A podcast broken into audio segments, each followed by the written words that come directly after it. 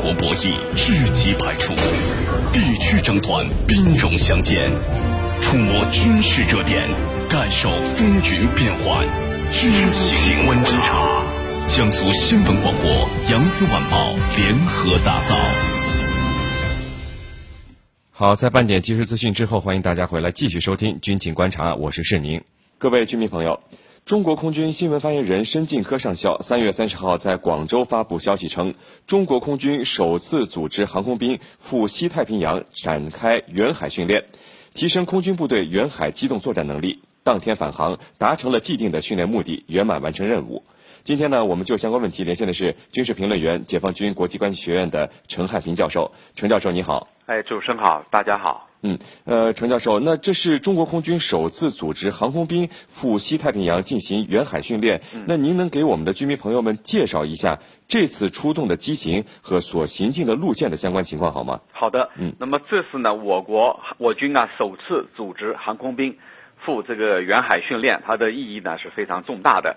那么它的行驶的这个出发的线路呢，大概是这样的，就是它从两广啊，可能是广西。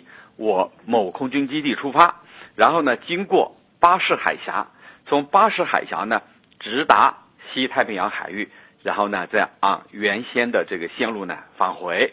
那么所采用的是轰六 K 这一种呃轰炸机。那么轰六 K 呢，它是在轰六的基础上一个改进版或者是一个加强版。那么它是参照苏图十六轰炸机来进行改制的。当然，我们从苏图十六呢，这个是当年跟苏联是有协约的，并不是我们剽窃剽窃它的，我们是有一种合作协约的。那么这种战这轰炸机呢，它的最主要的能力是加大海洋控制的这样一种能力。啊，这就是这个线路和战机的情况。主持人，嗯，呃，陈教授，有居民朋友们就问了，为什么又是西太平洋方向，而不是别的方向？因为我们看海军在去年也是频频前往西太平洋进行训练。对。那如今空军为什么也去了？这个方向有什么特别的地方吗？我觉得呢，有下面三个方面的因素啊，呃，是我们选择西这个太西太地区，就西太平洋地区。那么第一呢，就是在中太平洋地区，就是说白了。就是往东走的话，那么我们知道有美军的太平洋舰队，有美国第七舰队，有美军太平洋司令部第七舰队，然后呢，美国呢还有众多的这个海空军基地在这个附近。你比如说关岛，比如在日本，在韩国，包括在菲律宾也有美军的这个临时用的基地。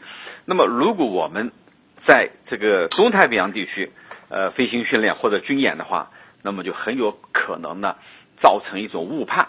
就会被啊，包括和我们中国呢这个剑拔弩张的日本，啊，这个在海上剑拔弩张的啊，围绕这个钓鱼岛，那么很可能就给他们一种误判，会场导致呢一种这个误读，会认为呢我们是在挑衅他，那么这样呢就有可能加剧这种海上的擦枪走火的这样一种可能，所以呢这个呢是我们。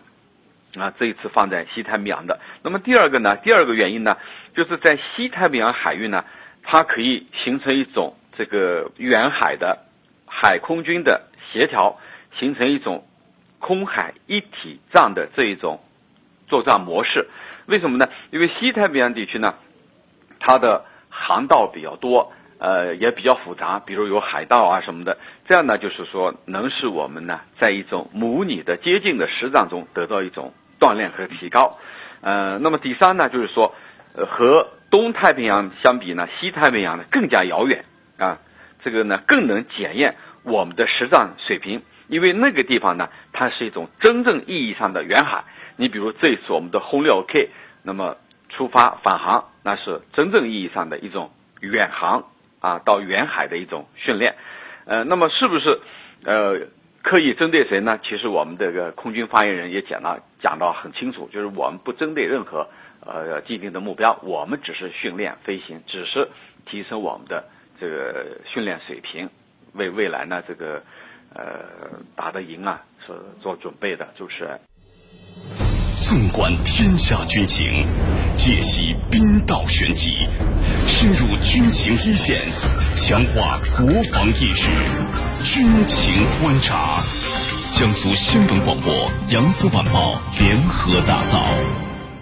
嗯，呃，陈教授，那我们注意到这次国防部网站配发的图片是轰六 K 这个战神轰炸机啊，呃，为什么会是这种机型前去训练，而不是别的机型？是不是因为其他的机型没有这么大的作战半径呢？啊，我觉得呢，这个要从两个大的方面来解读。那么第一个大的方面就是要从轰六 K 海神这个轰炸机呢，它的性能和特点我们来看。那么今年的二月十六号，啊，习近平总书记呢，他这个视察了陕西的部队，那么使这个当时呢，在画面背景里头有轰六 K，这是轰六 K 首次呢官方亮相。那目前呢，这个他从两年前。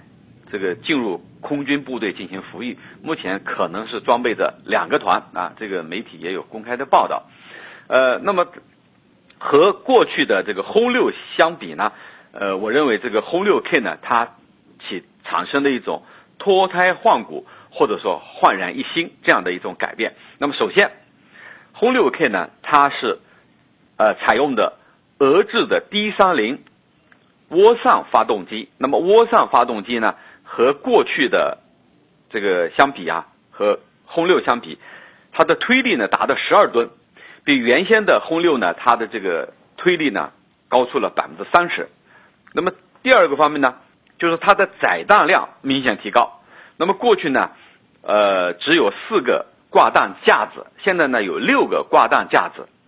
那么第三个呢，就是它可以发射这个巡航导弹。